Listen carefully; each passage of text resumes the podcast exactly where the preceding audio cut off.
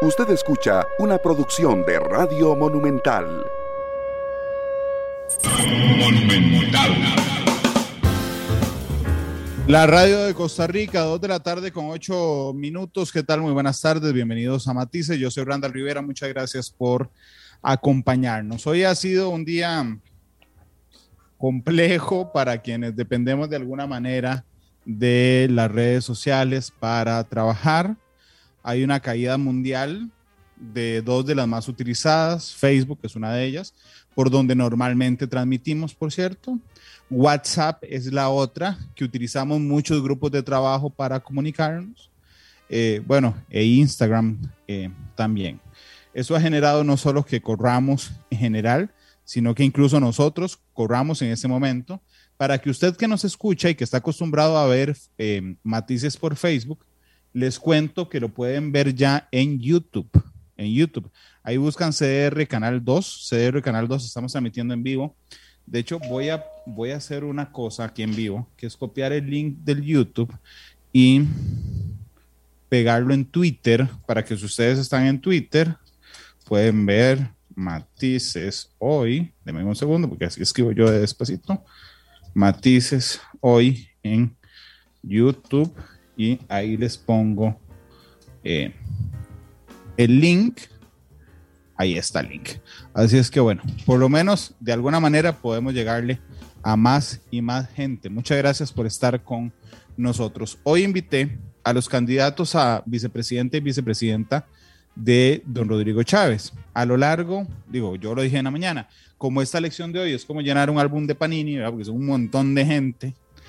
Entonces, algunas repetidas y bueno, este, lo que, eh, lo que quiero hacer es invitar no solo a todos los candidatos a la presidencia de la República, sino a las candidaturas a las vicepresidencias, con el fin, y yo estoy seguro que es así, que nos enfrentamos a la elección más importante en la historia del país, particularmente porque podría realmente ser un derrotero al cual lleguemos a replantear nuestro sistema político, que em, de algún tiempo para acá, pues está completamente desfasado.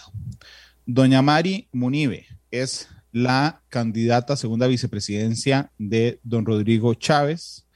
Eh, doña Mari, ¿cómo le va? Bienvenida a Matices, ¿qué tal? Mucho gusto. Buenas tardes, Randall. Muchísimas gracias por la invitación y saludos a su, a su audiencia. Muchas gracias por estar con nosotros. Este, bueno, dije don Rodrigo Chávez, pero es del Partido Progreso Social Democrático. Don Estefan Brunner es el candidato a la primera vicepresidencia. Don Estefan, bienvenido a Matices, ¿cómo le va? Muy bien, muchas gracias. Muy agradecido por su invitación y muchos saludos. Muchas gracias por estar con nosotros. Vean, a la gente que se está pegando a YouTube, ya hay 24 personas. Digo, no podría esperar, como es normalmente en el programa, a esta hora ir por 200, porque de, apenas estamos eh, explorando hoy esta posibilidad. Pero saludos a Costa Rica a la calle que dice hola, Rosalía Miranda, muy buenas tardes. Eh, ya vamos por 35, por favor, sigan ahí en, en, YouTube. Vean, buscan CDR Canal 2, CDR Canal 2, ahí estamos transmitiendo en vivo. Y si entran a mi Twitter personal, ahí encontrarán entonces el link también para disfrutar de matices. Gracias a Luis Guevara, a Freddy Rodríguez, a Juan a Justin. Gracias por estar con nosotros. Por favor, doña Mari y don Estefan, les parecerá un ejercicio un poco obvio para alguna gente, pero yo quiero que me, que me cuenten quiénes son ustedes, pero no solo quiénes son ustedes hoy, sino de dónde vienen. Doña Mari, por favor, usted, usted me cuenta algo de dónde creció, de su niñez y terminamos en quién es hoy. Doña Mari, por favor. Claro que sí, más bien justamente quería robarle unos minutos de su tiempo porque, bueno, yo se lo conozco porque lo escucho justo antes de trabajar todas las mañanas, entonces uno va teniendo una percepción de las personas. ¿Y le caigo bien? A los otros, vieras que sí, sí, sí, sí, me, me, gusta mucho la interacción que tiene con Fede, me encanta. Ah, bueno, bueno. Cómo se vacilan. Pero, pero, pero sí, sí, sí, o sea, eh, me parece un, un periodista muy profesional. Entonces, más bien, justamente eh, yo le comentaba a los compañeros y, sobre todo por, un amigo muy cercano que me dice, bueno, la mandaron a un bautismo de fuego y yo, bueno, de ahí, bienvenida sea, ¿verdad? Vámonos. Eh, sí, lo, lo, que quisiera es robarle unos minutos para decirle nuevamente, soy Mary Munive, soy costarricense, primeramente, ¿verdad? Y nací en el Hospital México. Eh, un gran cariño y aprovecho para enviarle a todo el personal médico del Hospital México eh, mi cariño. soy hija de padres peruanos, ¿verdad? Pero si ustedes ven mi segundo apellido es porque el abuelo paterno es alemán, pero estos padres peruanos migraron en los 70 a Costa Rica y obviamente buscando unas mejores condiciones. He ahí que estoy aquí. Eh, nací en una familia de recursos limitados. Ambos tenían que trabajar.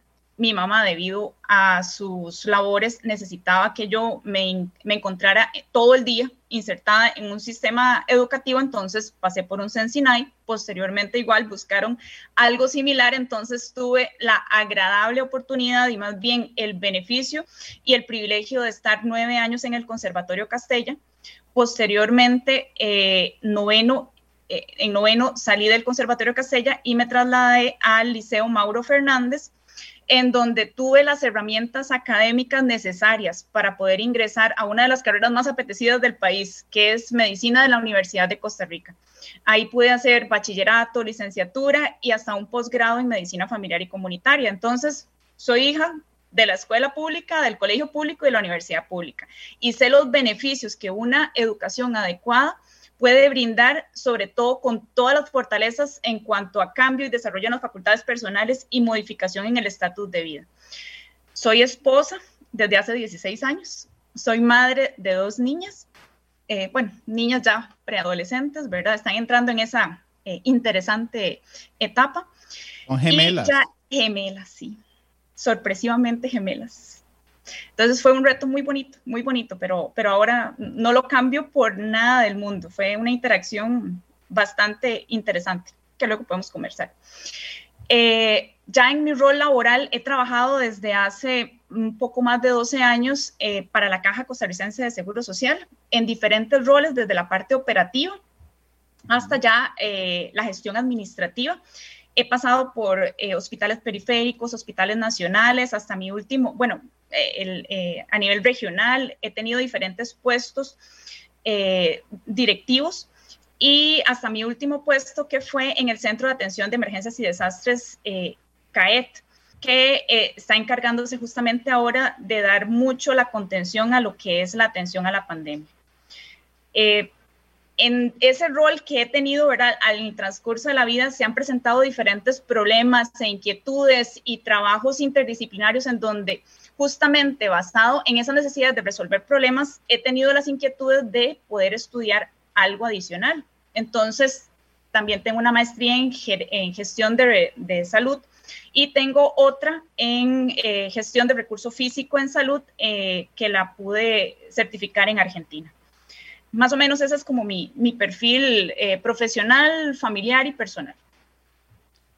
Bueno, casi me voy en en la finta, porque usted cumple años el 10 de abril. 10-4, si lo leo a lo gringo, lo, hubiera felicitado hoy que es 4-10. No. no, no, pero yo más bien le estaba diciendo Don Randall y yo no, ¿cuál Don Randall? Si yo soy mayor que usted. Sí, usted es un año mayor que yo. 40 años tiene, doña Mari, ¿verdad? Sí, sí, sí. Ya, ya, ya, las cuatro décadas. Las cuatro décadas, pero bien vividas, digo, por todo lo que me ha contado. Por supuesto. Por supuesto bien, bien vivido. Don Estefan, que casi, casi cumpleaños cada cuatro años, porque cumpleaños el 28 de febrero. Este, don Estefan, cuénteme por favor su historia y quién es usted. Mi historia es eh, mucho más sencilla que la de Mari. Eh, yo soy hijo de inmigrantes alemanes. Sin embargo, eh, ellos se conocieron aquí. Mi papá migró en 1949, mi mamá en 1958 ella vino de turista con, con, el barco, un barco mercante en aquel entonces no era tan usual venir en avión. Y bueno, venía por tres meses y, bueno, hasta el día de hoy sigue aquí, ¿verdad? Em, y no, y, y de ahí, como, como hijo de, de, inmigrantes alemanes, pues eh, fui al colegio Humboldt, lo usual, y después del colegio Humboldt eh, me, me mandaron, porque la verdad, me mandaron a Alemania a estudiar en la universidad allá. Em, ahí sí estuve eh, bastantes años. Primero saqué la licenciatura en economía agrícola, luego me fui a Estados Unidos con una beca de, de, Alemania para estudiar eh, economía, economía pura en, en, Indiana. Y luego eh, regresé a Alemania a sacar el doctorado en economía agrícola en la misma universidad en la que había estudiado antes. Ahí sí, en el doctorado, pues sí se trabajó, digamos, en consultorías, así era, era una, un doctorado que no, no solo son clases, sino que el profesor, pues, esperaba que por lo menos trabajáramos unos tres o cuatro años ahí con él, eh, haciendo consultorías de, con diferentes países y todo. Y en el 99 eh, ya me gradué y me vine. Y pues fue un inicio un poco difícil, pero, pero bueno, trabajé un año y medio en el Ministerio de Economía. Eh, luego pasé al, al, Banco Central, tres años en la SUGEF, seis años en la SUGEVAL, Em, fui eh, miembro de la Comisión para Promover la Competencia durante nueve años, que es una desconcentrada del, del em, de los cuales dos años fui su presidente. Y, y luego ya pasé más a, consultorías eh, eh, particulares en, en, en temas agrícolas, energía, medio ambiente. Y, y básicamente de estamos aquí por, por no sé, por un, milagro que todavía no me explico. Ya, ya vamos a ver por qué. Porque uno no se, vean, yo no me explico realmente quién quiere ser presidente en este instante. Así, digo abiertamente. Y vicepresidente menos. Este, pero, pero bueno, cada uno me contará su historia. Pero antes de terminar, don Estefan, usted hoy, hoy está, no, no está laborando para el Estado hoy, ¿verdad? No. No, señor, no. Ok, ok. Doña Mari, usted sí está en la caja actualmente. Sí, señor. Estoy con un periodo de vacaciones, las saqué todas y posterior a ese solicité un permiso sin goce salarial. Ok, ah, bueno, eh, bueno, la, la, siguiente pregunta era cómo se le iba a jugar para hacer las dos cosas, pero supongo que le da, que le da chance de aquí al 6 de febrero. Por supuesto, justamente por eso y por, bueno, la responsabilidad que uno tiene como profesional de poder capacitarse en un campo en el cual no es experto, ¿verdad? Y que hay mucho por aprender, eh, de, se conversó de previo, ¿verdad? Ahora le vamos a comentar eh, cómo sucedió todo esto, pero eh, la idea era más bien a partir de hoy, ya ahora sí, tener el tiempo y el espacio para poder dedicarnos al estudio. Don Estefan, ¿cómo se dio eso que todavía no se puede explicar usted? ¿Usted, está, ¿Usted estaba metido en política antes de esto? Para nada. Yo, yo fui, a mí me metió un amigo en una lista de una reclutadora de, gerentes, de, empleados, y, nada más él me mandó un WhatsApp y me dijo, mira, por si acaso te llaman de esa reclutadora, yo fui el que te metí, para que sepas quién fue.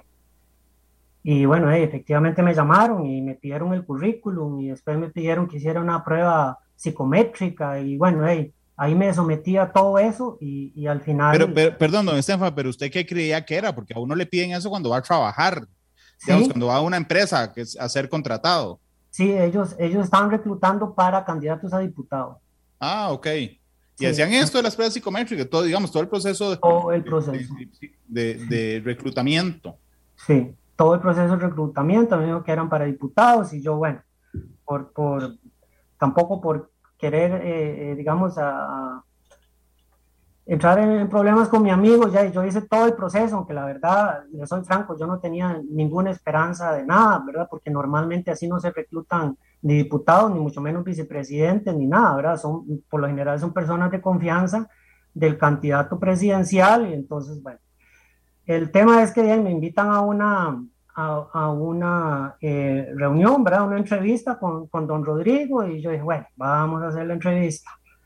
Y mm, bueno, empezamos la entrevista y él me dice, no sé si usted tiene preguntas. Yo le digo, sí, efectivamente tengo tres preguntas porque con esta entrevista podemos terminar muy rápido. Eh, la primera, le dije, aquí es como en otros partidos que, que esperan que uno haga una donación cuantiosa para, para poder ser diputado o algo y me dice, no, aquí buscamos a las mejores personas, no pedimos dinero. Ah, bueno. Le digo, ¿y usted lo que anda buscando son personas em, que le hagan caso o, personas pensantes? Y me dice, no, no, no. Me dice, yo no soy como Oscar Arias, que levanta el dedito y, y todos bailan como él quiere. Aquí yo necesito personas que sean independientes de pensamiento porque yo no me puedo ocupar de todo. Digo, bueno, eh, por ahí vamos bien. Y la tercera que le hice es, em, y dígame una cosa, el, el que está financiando esto o el que va a financiar la, la, campaña, ¿qué condicionamientos puso? ¿Qué, qué, qué temas, qué áreas son intocables? Y me dice, ninguna. Esa fue mi condición para el financiamiento, es no me pueden venir aquí a decir que esto es intocable, que esto no se puede así, que entonces yo dije, bueno, no puedo casi creer lo que estoy oyendo, pero eh, si es así, le digo, sigamos la entrevista. Y terminamos la entrevista, hora y media, que era lo que estaba programado. Y ya, yo me fui para la casa, pero realmente, bueno, todavía me preguntó que por qué quería ser diputado. Yo le dije, la verdad es que yo no quiero ser diputado.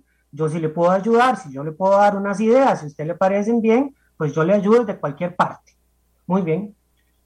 No, y después de me fui, como a los 15 días, nada más me llamó y me dijo que si estaba sentado. Yo le dije, no, no estoy sentado, pero me puedo sentar. Me senté y yo ya estoy sentado. Y entonces me hizo la oferta a vicepresidente. Yo, de uno no está preparado para, para una, una oferta de esas. Y pues bien, le dije, le di tres razones por las cuales yo pensaba que yo no era un buen candidato a vicepresidente, las tres no le parecieron, y le digo, bueno, si usted, si usted le parece, yo lo puedo ayudar desde esa posición, pues sigamos adelante. Y eso fue todo. ¿Y le contó quién no financia? Como, así como usted le preguntó que si le había puesto condiciones y le dijo que no, él le contó quién, puso, quién poner la plata. Él me, él me dio un nombre que, que me dijo que era el único que él estaba autorizado a dar eh, yo no conocía esa, yo no conozco a esa persona, pues ya me metí a internet y la busqué y ya sé quién es. Eh, los, los otros no. El tema es que, bueno, el, tribunal de por sí, Supremo de Elecciones, eh, ellos van a pedir toda la lista de donantes, entonces ya a finales de mes, pues va a salir toda la lista, ¿verdad? Sí, sí, pero ¿quién, ¿quién es, don Estefan? Digo, ya que autorizó a don Rodrigo a decirlo. es, ese, su, su nombre es Jack Loeb. Jack Loeb. Sí, él, él eh, parece que su padre vino a Costa Rica por la empresa Dole. Sí. Y pero ese es uno, yo, yo, él dice, debe, haber más, pero a mí no me interesa tanto quiénes son, a mí me interesa qué condicionamiento eh, ponen, ¿verdad? Eh, qué es lo que, si piden algo a cambio, si piden alguna protección, si, si algo no se puede hacer o alguna cosa. Y él me dijo que no, que, que eso, esa era una de las condiciones que él había puesto al, al financiamiento. No, no, y además siendo usted tan, tan, tan, es, tan estricto, de, seguramente sí le, sí le importará quién es, o sea, es decir, que no sea una persona cuestionada, que no tenga antecedentes, etcétera. ¿Y si encontró? De, de él, no, no, él parece que está ligado al, al, banco privado, eso es lo que sale en internet, eh, lo vi ahí una foto en la junta directiva de la Bolsa Nacional de Valores, eso fue lo que vi, y, pero no, salió nada más, ¿verdad? Y, bueno, le digo, si, no hay, si no hay limitantes, vamos adelante. Pero, pero sí, es que esa parte del financiamiento es muy delicada, ¿verdad? Claro. ¿Y qué, qué, le dijo, qué le dijo su familia ante la posibilidad de meterse en esto? Te voy a ser franco, no le pregunté. ¿En serio? No, porque, porque él, quería una respuesta en esa llamada que me hizo. Yo, no, yo no, es que, vea, eran tres días antes de, la Asamblea Nacional. Yo no le podía decir, mire, deme dos días para pensarlo o algo así. No se podía. Entonces yo dije, bueno, yo toda la vida he querido hacer o, he luchado por, por, hacer las cosas rectas y sin, sin, condicionamientos y todo, ahora se me ofrece la oportunidad y, y entonces pensé yo, de ahora no le puedo decir yo que no, no, no, no, tengo, no puedo decirle que no. No me diga que usted conoció a don Rodrigo personalmente el día de la asamblea. No, el día de la, de la entrevista, 10 días antes. Ah, bueno. El día de la asamblea fue la segunda vez. La segunda vez que lo vi. Doña María, ¿usted cómo le fue? Pues una historia más o menos similar, pero con toques diferentes, sobre todo por, por ciertas noticias que salieron en, en, la época. Le voy a contar. Más o menos por ahí de julio, eh, una colega amiga me dice, mira, estamos haciendo un plan de gobierno y me interesa mucho el punto de vista que eh, nos puedas aportar, por el conocimiento que tiene administrativo y todo de cómo eh, incidir en las listas de espera, cómo ayudar a ciertos enfoques. Ella sabe que yo soy médico de familia y la atención primaria para mí es el pilar y que ojalá pudiésemos enfocarlo en eso. Y yo digo, claro, claro, yo les colaboro, pero ¿quién es el candidato? Y me dice Rodrigo Chávez. Y ya ese nombre para mí era eh, conocido, sobre todo porque eh, yo soy una persona que trato de prever ciertas situaciones y desde el año pasado, desafortunadamente, no solo por la pandemia, sino por todo el contexto económico en que vivimos, eh, y es preocupante la situación en la que cada vez eh, se deterioran nuestras finanzas. Y la caja, la entidad a la que me encuentro sumamente vinculada, de, me toca ver, ¿verdad?, toda la inversión y la plasticidad que ha tenido que generar en estos tiempos para poder atender a este volumen de pacientes, ¿verdad?, que no se esperaban, aparte del fondo de contingencia y un montón de otras cosas y, e inversiones que se han generado. Y me preocupaba realmente la sostenibilidad. Entonces, ya yo he venido escuchando un poco a economistas, que no es un lenguaje que yo manejo ni que sé, pero por lo menos para saber en qué momento, bueno, de, la cosa está fea, aquí hay o, que ver qué, qué, qué, medidas estratégicas, ¿verdad? Poder implementar, ¿verdad? O, o de ¿qué hacemos? Y también porque justo el año que yo trabajé, bueno, estudié en Argentina, fue eh, el año en donde a mí me marcó mucho la caída que tuvieron ellos en la devaluación. O sea, nosotros al inicio de año teníamos que pagar un fee, por decirlo así, cada mes, en donde en pesos argentinos era como la traducción a 120 dólares y terminando el año terminaron siendo 60 dólares. Yo vi como a inicio de año las, los lugares ahí por, por, Buenos Aires estaban despejados y normales y a mitad y a final de año habían familias, familias viviendo en parques, familias de perro, gato, hijos y, y todo, porque ni siquiera en, en, en, los lugares periféricos, ¿verdad? Que, que son como los precarios de nosotros, podían estar.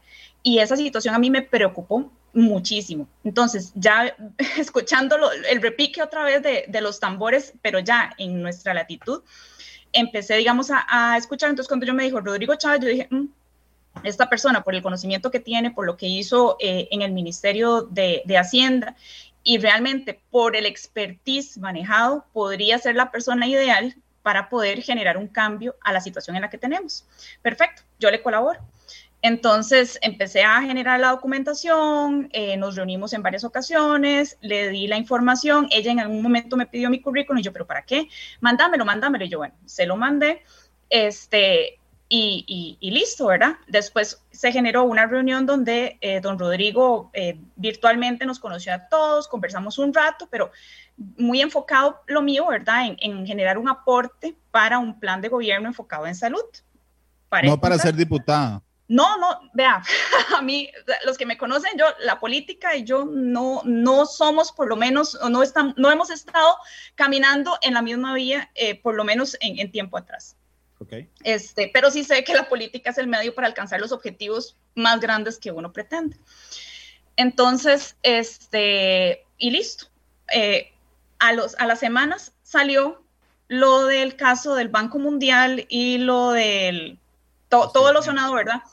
Yo realmente no veo tele, eh, tengo una vida bastante atareada, pero sí, dime, los contactos que tengo, ¿verdad? Envían información y ahí... Mm, y oye Monumental, doña Mari, y oye Monumental. Exacto, en la mañana. entonces, este, los ratitos que entonces yo dije, no, yo con alguien así, yo no quiero absolutamente nada que ver, ni que me relacionen, yo eh, de, tengo determinados valores y por favor aquí terminamos. Entonces yo llamé a mi amiga inmediatamente y le dije, vea, yo le entrego el trabajo, cualquier duda o comentario, con muchísimo gusto se lo aclaro, pero hasta aquí terminó esta situación. Yo no necesito más estrés en mi vida. Y terminó ahí. Eh, y ya, yo seguí mi vida normal, ajetreada, regular. A los dos días, más o menos, o tres días aproximadamente, me llama diciéndome que eh, don Rodrigo estaba interesado en explicarme, ¿verdad?, la situación y qué es lo que realmente había pasado y todo esto. Y yo dije, bueno, de toda historia tiene dos caras, ¿verdad? Y o más. Eh, de lo, mejor y lo honesto, ¿verdad? Es escuchar la otra versión, a ver qué fue lo que sucedió. Eh, pero yo digo, bueno, ¿cómo, cómo, ¿cómo coordinamos esto? Entonces me dice, bueno, puede ser por una llamada. Y yo, sí, pero es que, bueno, eh, para cortar el cuento, hubo una llamada, él me explicó algo, pero yo dije, sí, pero es que las palabras se las lleva el viento, aquí hay documentación y yo soy una persona de evidencia y si no hay evidencia, para mí eso no tiene validez y fundamentación. Entonces, posterior a eso me dijo, bueno, quedemos en ir a la eh, casa de campaña para poder ir a revisar los datos y todo esto. Y yo, eh, perfecto, yo voy con mi amiga, ¿verdad? Vamos allá para poder este, revisar todo esto. Y le cuento, fueron horas de horas, ¿verdad? Viendo todo, analizando la documentación, revisando eh, mucha información en donde ya dentro del contexto y lo sucedido, yo dije, sí, definitivamente no hubo acoso, sí se generaron algunas actitudes inadecuadas en donde una persona, un superior jerárquico, eh, eh, dentro de una organización, tal vez ese tipo de, laxitudes en este momento no son eh, adecuadas, pero bueno, ya, ya, ya pasó, entonces dijo, bueno, está bien, perfecto. Este, bueno, no se preocupe, yo voy a seguir trabajando y listo, continuamos. Y ya yo ya me estaba, digamos, yendo, ¿verdad? Pero me dice, no, vea, es que a mí me interesaba mucho que usted supiese o que usted tuviera el contexto y, la certeza de que esto no era así, porque a mí me interesa ofrecerle a usted un puesto de elección popular.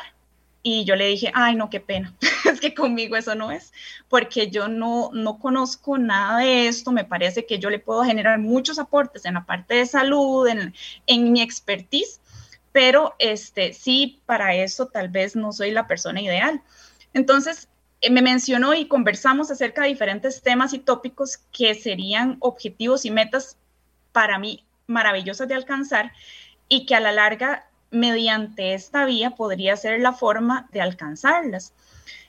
Eh, luego me dijo que era la vicepresidencia y yo, claro, yo quedé así como, eh, o sea, yo creo que, o sea, hay, todavía en ese momento yo no caía en la cuenta de, de qué implicaba eso.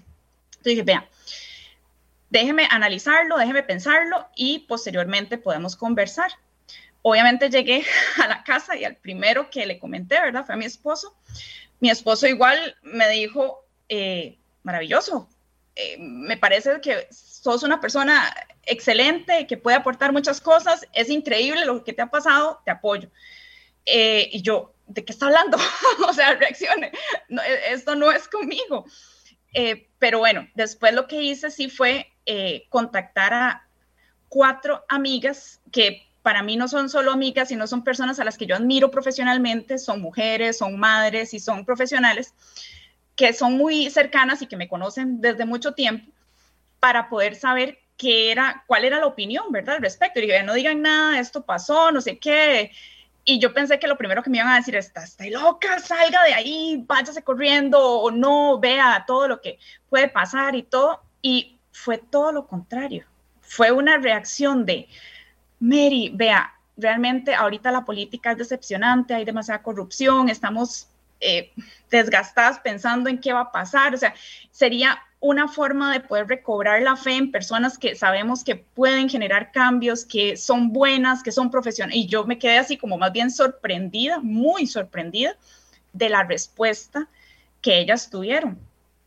Entonces, pasando los días pidiéndole mucho a Dios, sobre todo que me iluminara para poder tomar la mejor decisión, porque no es algo que yo contemplar en ningún momento y mi vida realmente es muy planificada.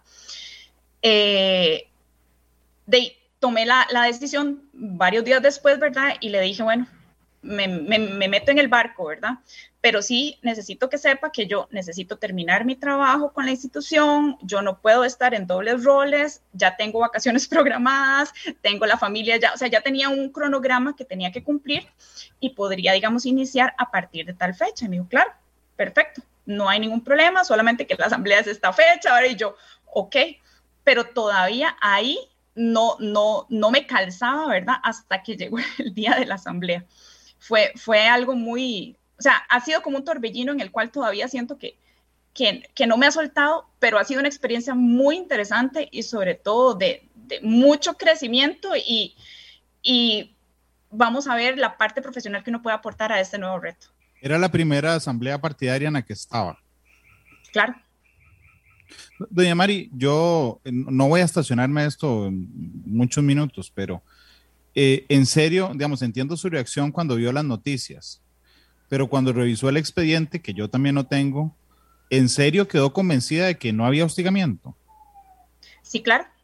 Este, en el contenido de la sentencia hay un montón de información en donde no solo eh, amigos cercanos a las denunciantes generaron ciertos tipos de eh, denuncias eh, o aclaraciones a las denuncias y en ningún momento se presentó tales circunstancias que ellas denunciaban.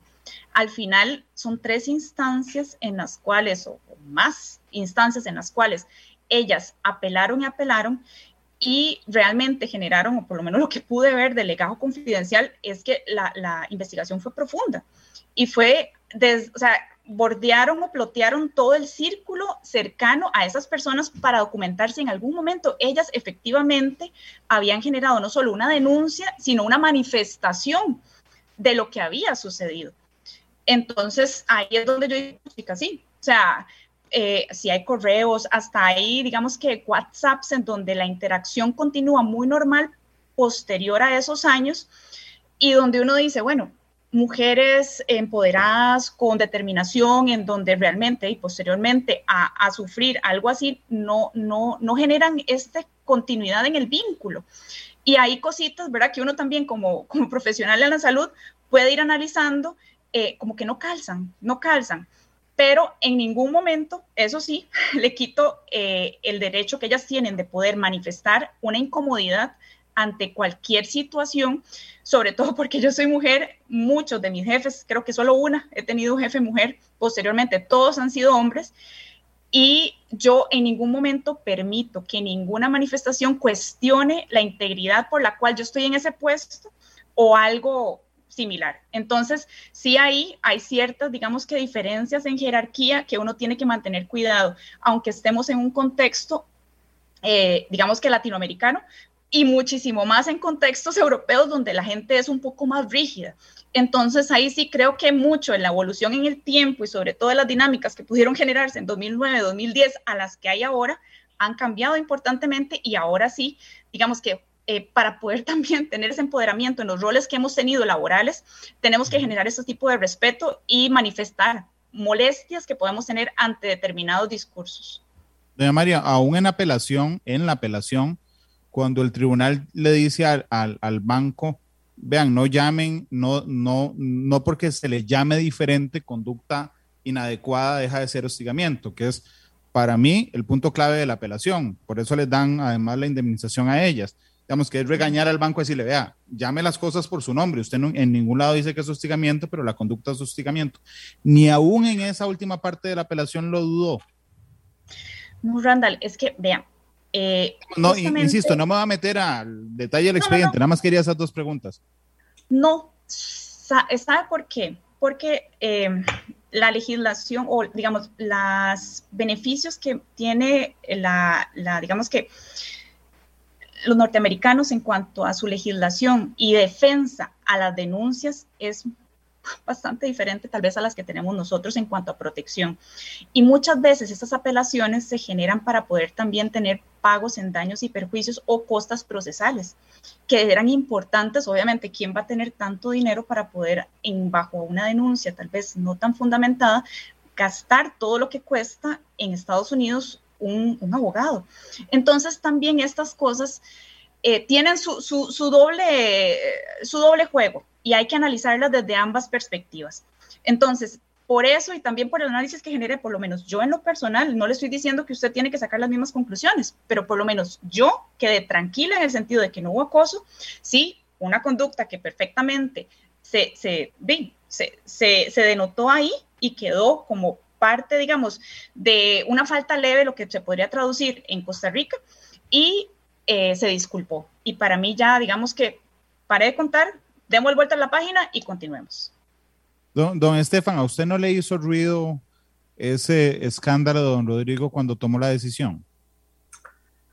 Vieras que en la entrevista de hora y media, él, sin yo preguntarle nada, él le dedicó como 25 minutos a explicarme todo lo que había pasado. yo lo escuché y al final le dije, ve, hay una cosa que no me calza.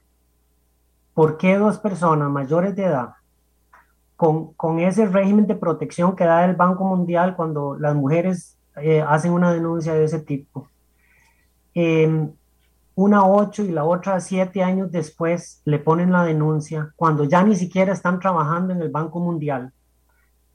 Las dos al mismo tiempo. En la historia a mí me falta el elemento que desencadenó que esas dos mujeres, después de tantos años, lo denunciaran cuando ya ni siquiera trabajaban en el Banco Mundial. Yo le digo, eso a mí no me calza el cuento, aquí falta algo. algo las hizo a ellas denunciar eso tantos años después, siendo mujeres de 22 y 24 años en el momento de los eventos, ya tenían 30 cuando lo denunciaron. Y entonces, bueno, él, me dio la explicación, que fue el, el, factor desencadenante, y, y es, es, plausible, pero, pero no lo puedo decir porque no, digamos, no hay pruebas, pero es plausible lo que él me comentó. Yo le dije, bueno, eh, eh, si estamos hablando de acoso sexual, le digo, hubo contacto físico, hubo, hubo eh, em, tocamientos, hubo algo. No, no, no, todo es verbal y, y, y todo ese cuento. Y le digo, bueno, es que la línea se corrió en estos últimos 20 años, se corrió bastante, ¿verdad? Para el lado de, que ya no la pueden ni volver a ver porque si se siente incómodo por la mirada ya lo pueden denunciar. Y usted seguro no se dio cuenta que esa línea se estaba corriendo en los últimos 20 años hacia, hacia cada vez más, más estricto, cada vez el, el, el, el, acoso, el hostigamiento sexual abarcaba más conductas, inclusive sin contacto físico, y le digo, usted seguro no se dio cuenta, pero le digo, uno que ha dado clases en la universidad, eh, muy, muy rápido se da cuenta que la línea está muy cerquita, donde uno está parado, uno no puede mover mucho. Y, y, me dice, le digo, y lo otro es, ¿usted se disculpó? Y entonces me dice, sí, ¿usted me, a dónde? ¿Públicamente? Sí. Me puede, luego le pregunté a, le pedí a Pilar que me enviara el, el, el video donde él se disculpó y entonces le digo, ok, ya para mí está zanjado eso, usted cometió un error, se disculpó, el Banco Mundial lo sancionó y, y listo, ya, sigamos. Permítanme, son las 2.47, ir a la primera pausa comercial. Yo quiero conocer las propuestas que cada uno tiene respecto a su, al sector eh, que manejará, no sé, de cara al plan de gobierno y de cara a la campaña. Así es que permítanme unos minutos, vamos a la primera pausa comercial, regresamos con don Estefan Brunner y doña Mari Munive para que son las candidaturas a vicepresidencias de em, don Rodrigo Chávez. 2.47, vamos a la pausa y regresamos con más de matices.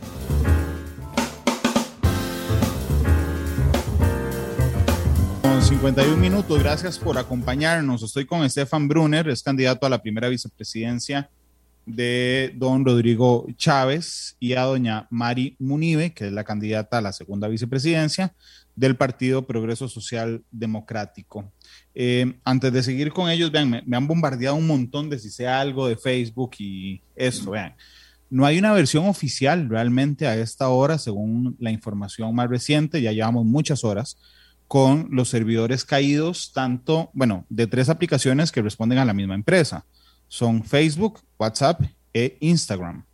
Recuerden, recuerden que desde hace algunos días eh, la, compañía Facebook está en la picota porque se le filtró un informe interno respecto a los daños que puede generar en adolescentes eh, Instagram, particularmente en su eh, en la manera de reflejarse ellos mismos ante el mundo. Eso está en la picota desde hace un par de semanas y por supuesto hoy se dieron a conocer los Pandora Papers, que incluye a personas muy poderosas en el mundo.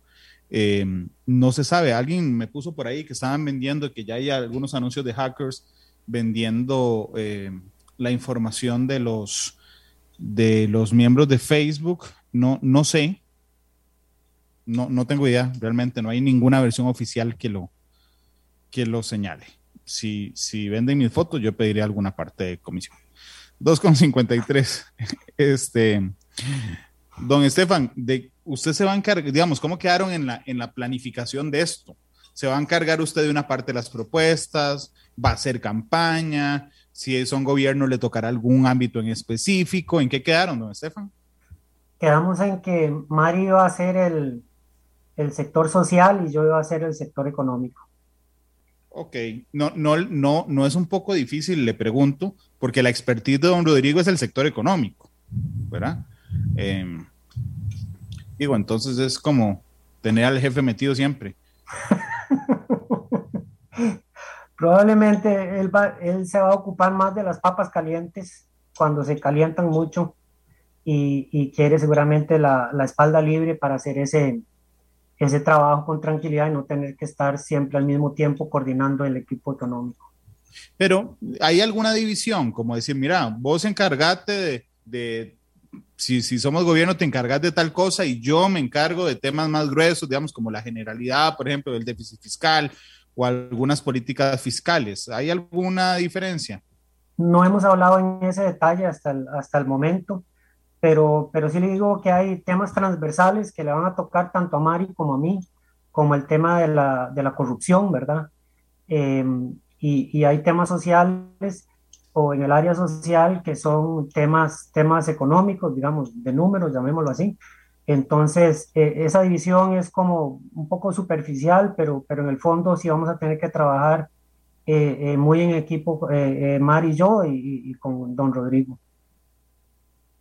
En, su manera de pensar sobre la economía en general, ¿es parecida a la de don Rodrigo, don Estefan? Sí, eso fue lo que yo determiné en la entrevista y, y por eso eh, me sentí muy cómodo, ¿verdad? Eh, digamos que venimos de una escuela económica muy similar. Eh, siempre va a haber algunas diferencias, pero en general estamos, en la línea general estamos de acuerdo. Doña Mari, ninguna medida económica tiene efecto real cuando la gente tiene hambre o no tiene techo.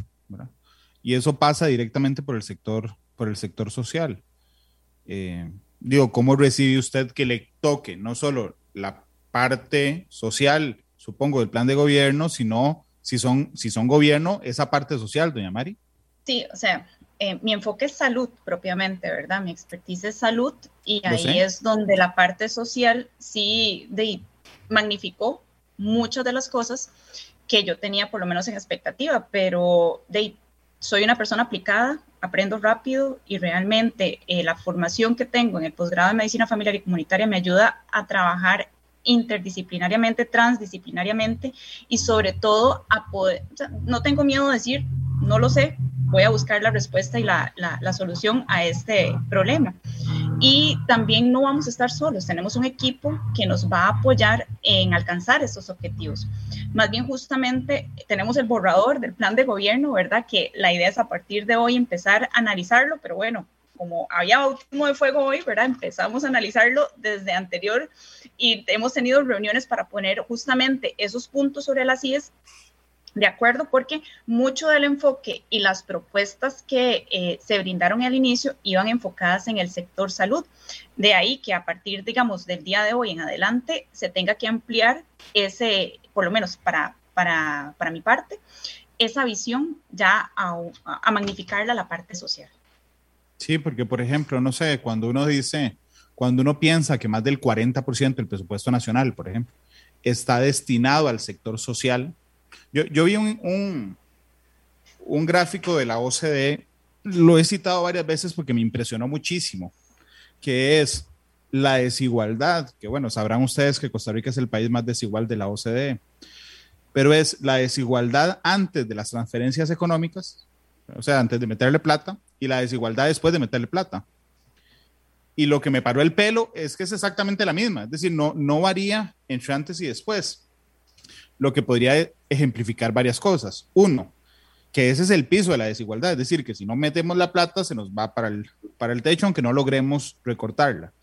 Dos, que, el, que la transferencia de dineros al sector social es completamente inocua, es decir, que mantenemos las estructuras solo por mantenerlas, pero que no tienen un efecto real en esa, en esa disminución. Y eso, por supuesto, es muy, es muy preocupante. Y cruzándolo, doña Mari, con, con que la principal preocupación de los costarricenses, según todos los estudios, es social económica, es decir, empleo y pobreza o desempleo y pobreza, pues tendrá usted tamaño reto que estudiarse en los próximos días, doña Mari.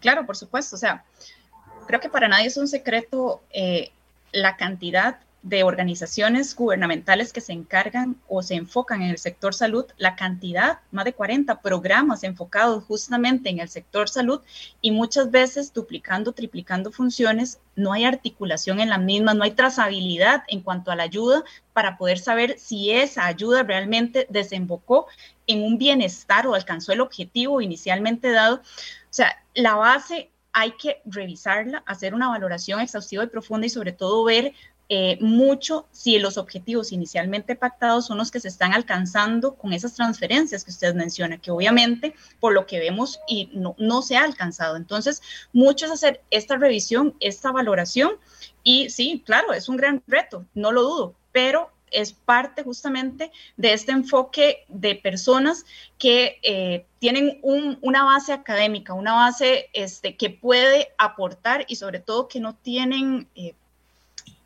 suena feo decirlo, pero compromisos para poder sacar eh, posteriormente, digamos que no la tarea adecuadamente, sino que con objetividad y resultados poder brindar, digamos, una adecuada respuesta a las necesidades. Ustedes no van por doble postulación, ¿verdad? No. No, no se les planteó, doña Mari, no se le antojó para tener una real incidencia. Don Randall, yo soy muy sincera, yo, yo no estaba antojada de nada en la parte política, yo lo que quería era un aporte franco con respecto a lo que para mi visión era algo sustantivo, importantísimo a, a, lo que es la salud en el país. Claro, no, no, es que cuando me, hizo mucha gracia cuando me dijo no estaba antojada de nada, pero digamos, a lo que me refería era que, por ejemplo, cuando uno es candidato a vicepresidente, ¿verdad? De 31 candidatos presidenciales, ¿ok? hay 60 que no van a hacer nada de relevantes el día siguiente de las elecciones nacionales. ¿Ok? Excepto los que vayan en doble postulación, porque podrían tener opción, aunque pierda el candidato presidencial, de asumir una diputación, igual que los, que los candidatos presidenciales. Don Estefan, a usted no, le, no, no lo tentó, eh, no, Rodrigo, la circunstancia de ser candidato también a diputado. No. Estamos, estamos, no, estamos en, elaborando ya, digamos, el plan de gobierno, ya hay un borrador. Em, inclusive, aunque, aunque asumamos que quedan nada más unos cuantos diputados de, este partido, eh, yo igual le, seguiría ayudando con, propuestas, con desarrollando proyectos de ley o lo que sea. Em, eso es lo que yo siempre he hecho, algunas veces con paga, otras veces sin paga. y, eso es lo que a mí me gusta hacer y, y no sé, diputados, yo, yo he tenido algún contacto con diputados y, y, verás que los cuentos que me, que me dan, a mí no se me antoja entrar ahí. Ok. ¿Y no le han dado cuentos de casa presidencial? No, no tantos. No, no, ok, bueno. ¿Qué, qué, dicha entonces? ¿En qué, qué, qué, cree usted, don Estefan, que hace diferente a 30 más don Rodrigo y el partido? Vea, se lo voy a poner en el ejemplo que ahora habló Mario. Eh, son como 20 entidades, un poquito más, 40 programas que trabajan en el sector social, totalmente desarticulados. Cada programa identifica a sus beneficiarios. O sea, usted tiene ahí alrededor de 40 eh, entidades que trabajan identificar los beneficiarios de ese programa particular. Eso no tiene sentido. Eso no es nada nuevo. Muchos partidos en muchas eh, eh, elecciones anteriores han planteado eso en su plan de gobierno, de que eso hay que racionalizarlo, eso hay que articularlo. Eh, un programa no sabe si ya esa, ese hogar recibe de cinco otros programas un subsidio o no, porque uno no se habla con el otro. Eso ya lo han planteado, digamos, esa racionalización ya lo han planteado en muchos programas de gobierno, lo planteó también la OSD, que con la plata que se gasta en Costa Rica es increíble el poco impacto que tiene en cuanto a la reducción de la pobreza. La diferencia, o, vamos a ver, ¿por qué nunca han podido hacer nada los otros partidos en los últimos, póngale 20 años o 25 años? es porque llegan con compromisos, ellos, ellos llegan con, con ataduras, ya llegan con, con eh, puestos negociados, ya llegan aquí, llegan allá, llegan muchas veces, son personas que ese programa del sector social les sirve de plataforma política. Ellos quieren perfilarse con ese programa. Entonces, ellos quieren ser los que identifican a quién le va a dar para ellos poder, eh, digamos que, eh, gestionar su imagen. Y la diferencia aquí es que nosotros llegamos sin ninguna atadura de nada. Nosotros no tenemos eh, por qué tomar en cuenta otras consideraciones más que la eficiencia de las transferencias sociales para la reducción de la pobreza. Nada más eso nos interesa. Y como dice don Rodrigo, nosotros no le andamos buscando puestos a las personas, nosotros buscamos las personas para los puestos que hay. Y, y, esa es la gran diferencia. Doña Mari, ¿usted por qué cree que don Rodrigo y el partido son diferentes? Vean, Randall, qué, qué excelente pregunta principalmente porque yo en la vida me hubiese visto alineada eh, a, algo eh, político ya en su actuar, así como me encuentro ahorita. Pero creo que en este momento en el que nos encontramos, en esta crisis que se nos avecina y sobre todo por esa experiencia vivida que le comento, necesitamos a la persona que no solo tenga el conocimiento, sino la experiencia de poder generar un cambio económico real realmente la situación es, eh, digamos que, alarmante y el, próximo año, eh, dependiendo de las decisiones eh, que se tomen, ¿verdad? No, no sé en qué vamos a parar económicamente en este país. Aparte de eso, también tengo dos motivaciones chiquititas que quiero que continúen con las oportunidades que han tenido, ¿verdad?, en el transcurso de su vida. Y siento que el liderazgo de don Rodrigo, la capacidad que tiene, el conocimiento y el expertise es eh, el ideal para poder, digamos, llevar este barco por un buen rumbo o por lo menos que no se nos hunda, que ahí es donde, donde radica mi preocupación. Y más, ahí, más allá, ver cómo se puede generar la sostenibilidad financiera de la institución, bueno, la caja, para mí, ¿verdad? que no sé cómo será la salud de, la población sin una institución como la caja que la respalde. ¿Cuál va a ser, doña Mari, su papel en campaña? ¿Alguna vez en había hecho campaña? No, no, señor. Va, a ser campaña, supongo. Digo, lo mínimo que uno le pida a los vicepresidentes. Por supuesto, pero probablemente eso era parte de lo que eh, a partir del día de hoy íbamos a, empezar a, a, enrutar, pero don Randall quería la entrevista hoy y hoy se la dimos. Entonces, justamente, justamente eso era parte de, este, digamos, el inicio de los accionarios. Es que si se la pido la otra semana, ya va a aparecer con la camiseta del partido y esas cosas. No, no, no, se preocupe, es. Pero este, sí, o sea, ya teníamos justamente para hoy y mucho, porque tenía que dejar todo ordenado, articulado, entregado en, el trabajo que realizo y de, obviamente ya después incorporada de, las vacaciones familiares, ahora sí, eh, a este proceso, pero probablemente mañana, entonces este, empezará este cronograma ya de campaña activa. Y perdón que me metan un tema tan, tan privado. En esta etapa de la campaña ese tema es privado, así que usted puede decirme si no, si no me quiere contar, sin problema. Pero usted me dijo que está en vacaciones, es decir, sigue recibiendo el salario, pero que después había pedido un permiso sin goce de salario. Sí, señor.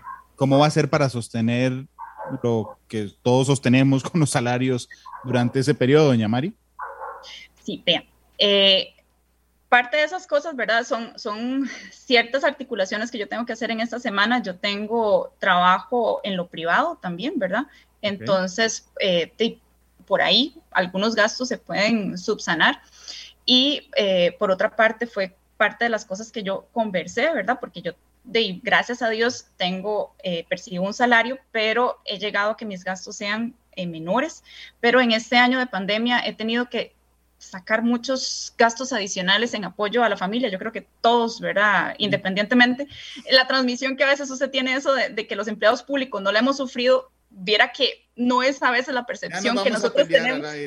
Ya no, no, no, no. No, porque nuestros familiares han sufrido, entonces nosotros hemos apoyado a estos familiares de una u otra forma. Entonces, ahí sí, eh, hemos tenido ciertas negociaciones, pero eh, parte de eso es justamente lo que se tiene que concretar a partir de esta semana. Pero negociaciones es que, le pregunto, es por ejemplo de que el partido le pague a sus, no sé, que le dé dos meses de salario, por ejemplo, no sé. Hay otros partidos que le dan un salario a su candidato o a sus Probablemente, o sea, sí se negoció algo, pero todavía está en conversaciones. Por eso me encuentro también en un periodo de vacaciones y lo saqué prolongado. Don Estefan, ¿a usted le, le complican algo la situación de trabajar para, para percibir con lo que todos vivimos, don Estefan? Sí, yo he tenido que eh, rechazar una eh, consultoría y en otra eh, que estaba hablada, tuve que decirles que iba a tener que reducir mi participación, es con otros con otros consultores, lo hacemos juntos y yo ya les dije que, que, bueno, lamentablemente lo que yo había dicho que iba a hacer, pues ya no lo iba a poder hacer, que iba a reducir mi participación significativamente en las horas. Em, y, y, sí, no, de, aquí a febrero no voy a poder eh, eh, aceptar ninguna consultoría. Estoy terminando una todavía, que espero que esta semana o la otra ya, ya quede finiquitada. Em, sí, claro, siempre, siempre hay un, un tema económico ahí y, y bueno, no lo he hablado con don Rodrigo, pero tal vez así como una ayudita para la gasolina y todo, no, no nos vendría mal a ninguno, ¿verdad? Eh, espero que esté escuchando y entonces... le eh, juro, le juro que está escuchando. Sí, sí, no, ya, ya empezaron las giras, el, el, miércoles voy para Nicoya y todo, y, es con el carro de uno y todo. Eh, yo con mucho gusto les ayudo, pero si esto ahora va a ser así tres veces por semana de aquí hasta febrero, entonces, ya ahí uno diría, no sé si el partido tal vez le puede ayudar uno, por lo menos con los gastos, ¿verdad? Eh, gracias a Dios, yo tengo una, una, esposa que gana bien y no le hace mucha gracia, pero yo le digo, bueno, hey, em, em, vamos aquí. Más que ni le preguntó. Más que ni le pregunté, ¿verdad? Pero, pero sí, es, sí es un tema, ¿verdad? Pero, pero digamos que yo lo veo todavía manejable, ¿verdad? ¿Cuál es, don Estefan, cuál es para usted la mejor propuesta en concreta que le ha leído a don Rodrigo? Bueno, hay, hay una que es de empoderamiento del, del consumidor, del ciudadano, ¿verdad? Que, que él, él, lo ha implementado en, en, algunos de los países que él, que él ha trabajado con el Banco Mundial, que es el de que la persona califique al funcionario público eh, que lo atendió, le, le, llega como un mensajito al, al celular y en cuestión menos de un minuto uno puede calificar la atención que recibió y él dice que eso, y yo se lo creo, es, que eso tiene un impacto muy grande en, en los funcionarios públicos de esmerarse en, en dar un, un, buen servicio. Yo, yo, yo le dije, vea, yo lo comparo la diferencia como el taxista rojo y el taxista de Uber, ¿verdad? Porque ahí a uno también siempre le llega el, el mensajito, cómo lo atendió, eh, todo eso, ¿verdad? Y, y, y, usted ve que la, la, diferencia es abismal entre uno y otro sistema, eh, donde se califica el servicio y donde no se califica el servicio. Ese, ese me parece uno muy bueno.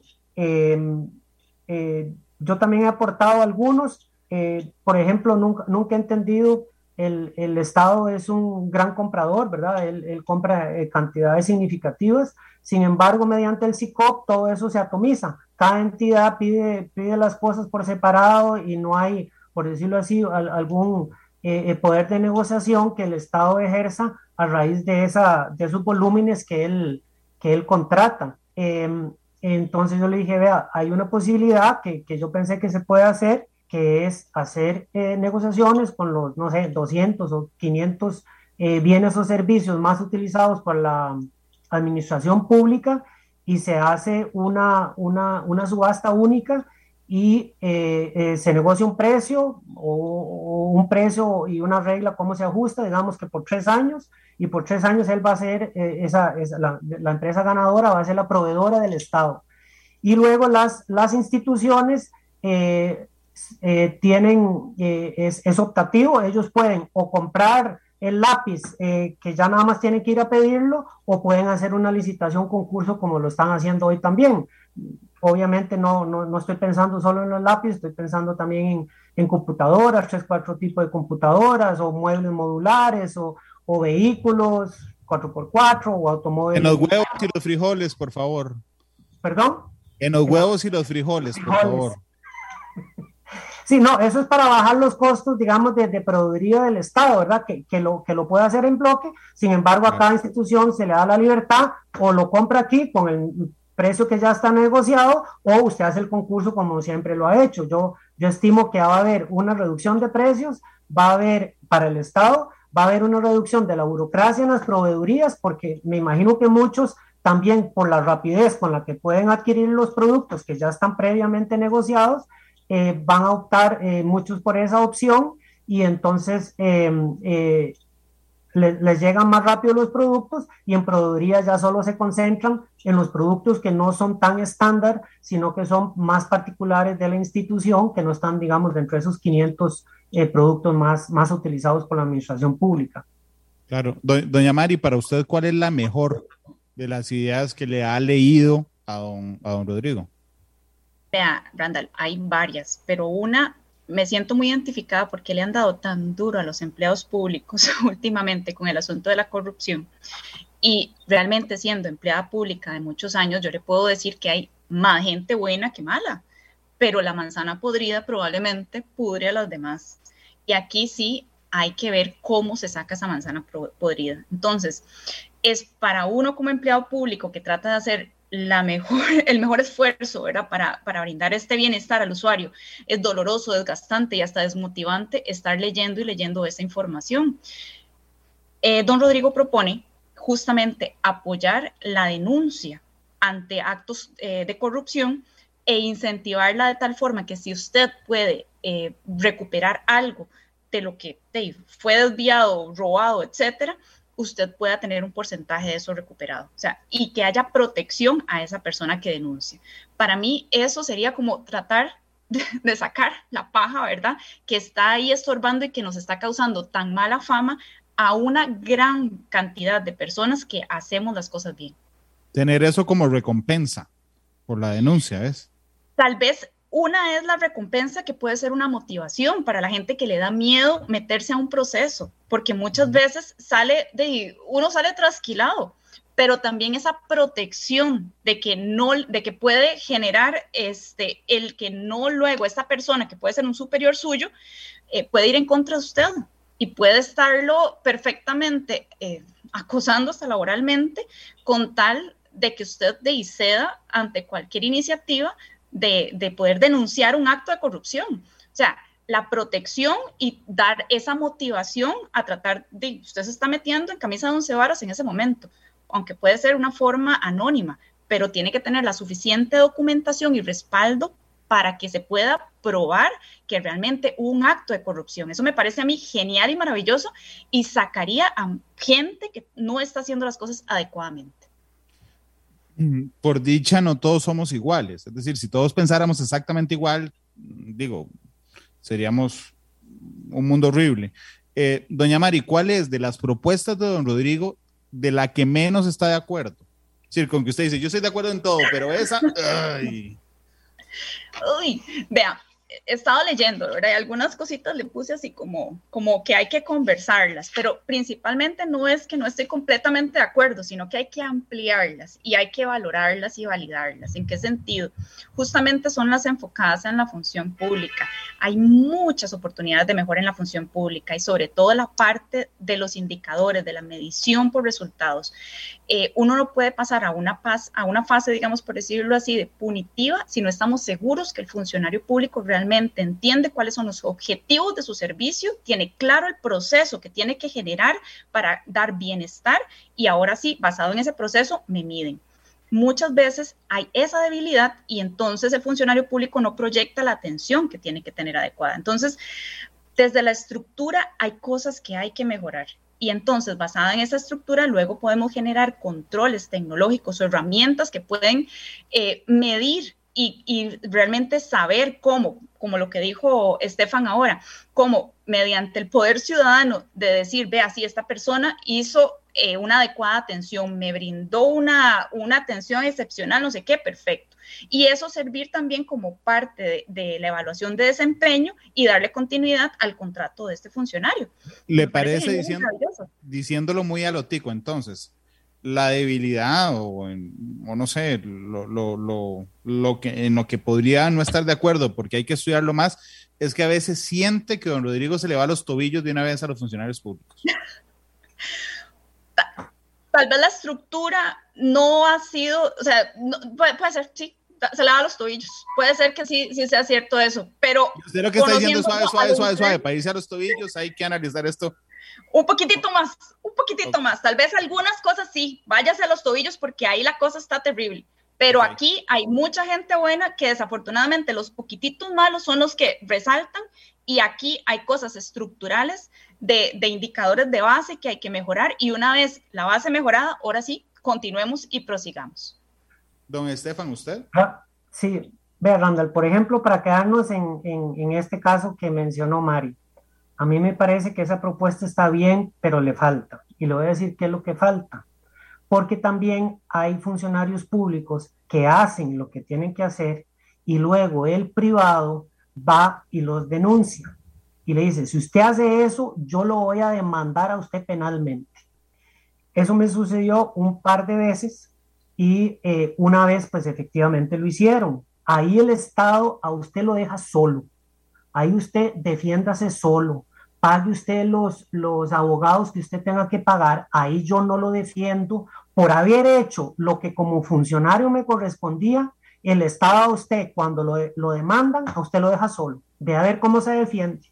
Y eso no puede ser. Y eso en otros países y también en los de la OCDE no es así, sino que hay un respaldo del funcionario público cuando lo acusa el privado por digamos, temas relacionados a su labor o a su actividad.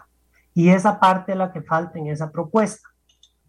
Y, es, un, sí, es, un régimen que no es, no es nada, no, no, es nada del otro mundo. Vea usted que nosotros hoy, o cualquier ciudadano en Costa Rica, no puede acusar de, de, de prevaricato a un juez. Eh, no se puede. Usted lo que puede poner es la denuncia ante la inspección judicial.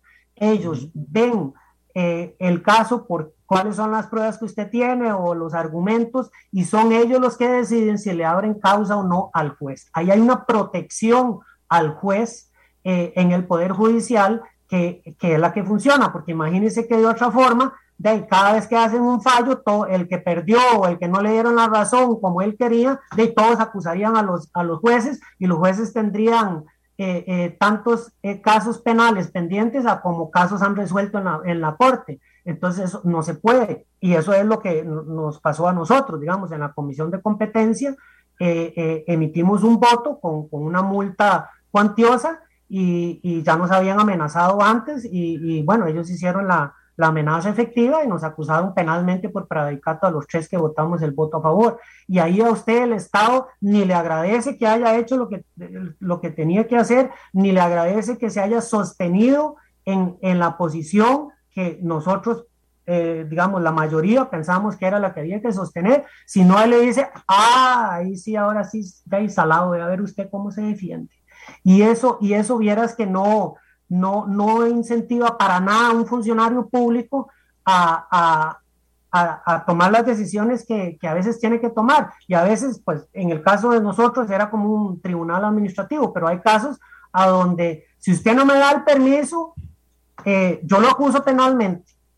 Y, y, me pasó en la 27 también, donde también me amenazaron que me iban a acusar penalmente si yo eh, eh, limpiaba ya un, un, derecho de vía que ya era el Estado y ellos se les da 15 días hábiles para despejar la zona, es decir, si tienen ahí alguna edificación o equipos o lo que sea, la pueden quitar y si no llega demoliciones del MOT y, y barrimos con todo. Pero antes de eso, ahí le mandan a usted la, la jauría de abogados y lo amenazan en lo personal, porque ellos saben que el Estado a usted no lo va a respaldar. Entonces hay muchos funcionarios que le tienen miedo y nosotros tuvimos que pagar 18 mil dólares en abogados, ¿verdad? Cuando, cuando la, la, la dieta era de 25 mil colones, ¿verdad? Por sesión. Eh, y, y, entonces después tuvimos que pagar 18 mil dólares para defendernos. Entonces, eh, ese es el otro lado, ¿verdad? A donde el sistema no funciona y donde es muy permeable a, a grupos de, interés económico poderosos, porque todos se le van al funcionario público individual. Lo mismo viví yo cuando estaba en la SUGEF, eh, entraban a, digamos, a intervenir un banco y lo primero que hacen es demandar al interventor, al subinterventor y a los funcionarios públicos de abajo. Y cuando son muy gallitos, entonces también se van contra, el superintendente. Cuando yo salí de la SUGEF, el superintendente tenía cuatro casos penales eh, eh, activos contra él. Y muchas veces es los dos lados. El, el, dueño del banco porque lo intervino y los, y los acreedores del banco porque lo intervino muy tarde y, que ya se perdió la plata o lo que sea. Entonces siempre tenía dos acusaciones de los dos lados eh, eh, por cada banco que se intervenía. Eh, por dicha ahí el, el, Banco Central sí reaccionó y, y ellos sacaron un, un, reglamento en el cual en las acusaciones a los superintendentes, pero no a los funcionarios que también los demandaban, el, el Banco Central iba a pagar al penalista para defenderlo pero, pero ese es el otro lado que yo le, eh, le digo que falta en esa, en esa propuesta, pero digamos, vamos en la dirección correcta. Algunas cosas, como dice Mari, hay que, hay que eh, eh, corregirlas, adicionarlas, pero, pero digamos que la intención es, es la misma.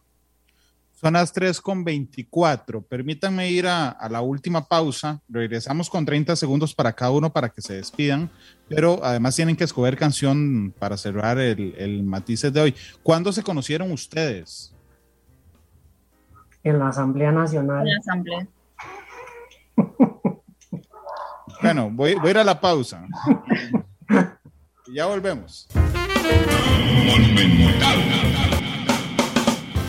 La radio de Costa Rica, 3.29, don Estefan Brunner, candidato a la primera vicepresidencia, y doña Mari Munive, candidata a la segunda vicepresidenta, perdón, a la segunda vicepresidencia de, em, del partido de don Rodrigo, bueno, no es de don Rodrigo Chávez, del partido donde don Rodrigo es candidato presidencial, el Partido Progreso Social Democrático, nos acompañan hoy. Saludos a Luis Adrián Salazar, el exministro del MISIT, que nos estaba reportando de sintonía, dice, este, realmente ha sido una caída que ha durado bastante tiempo y de alto impacto normalmente, estamos hablando de Facebook, WhatsApp y en Instagram, dice, eh, normalmente una caída de este tipo se soluciona muy rápido, sin embargo, pareciera que globalmente hay fallos significativos, es realmente impresionante. Eh, em, 3,29, les dije que le iba a dar 30 segundos a cada uno para que cada uno le, le, diga a la audiencia por qué es importante considerar al partido como una opción electoral. Don Estefan, voy primero con usted. 30 segundos. Muchas gracias.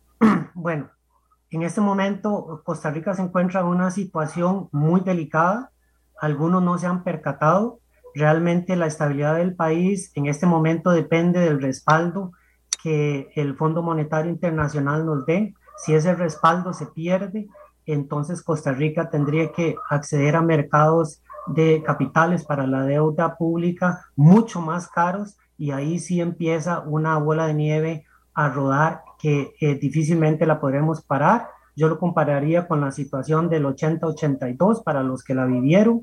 Estamos eh, muy cerca del abismo y en este momento necesitamos una persona con experiencia que ha tratado este tipo de problemas en alrededor de 40 países en el mundo profesionalmente desde su puesto en el Banco Mundial y es la persona que en este momento ocupamos para darnos credibilidad y la guía y la certeza a las personas y sobre todo a los empresarios de que no vamos a caer en el abismo y que vuelvan a invertir y a creer en el país para sacar del desempleo a muchas personas y de la pobreza a otras tantas más. Don Estefan, muchas gracias por habernos acompañado hoy. Mucho gusto. Eh, doña Mari, 30 segundos. Vea, más bien, don Randall, muchísimas gracias por la invitación. Se pasó rapidísimo, más rápido de lo que me imaginé. Demasiado, más bien, justamente, esperamos otra invitación para poder ya en unos meses profundizar en otros temas que sí eh, son más de fondo. Vean, ¿por qué creo que esta sería la opción? Tenemos a la persona, al líder con el conocimiento, con la experiencia, con la fortaleza y sobre todo la motivación para generar cambios. Y eso es importantísimo en este momento. Eh, aparte de eso, habla con el ejemplo, o sea, ha reunido a un equipo de profesionales para sacar, creo que el proyecto más grande que cualquiera se puede imaginar, que es el rescate de este país. Entonces, nuevamente, hablarle a todos ustedes que den el voto de confianza a la persona que puede evitar que este barco se convierta en un Titanic, sino continuar este, embarcados a mejores futuros. Cambio. Doña Mari, muchas gracias por haber estado con nosotros hoy. Este programa fue una producción de Radio Monumental.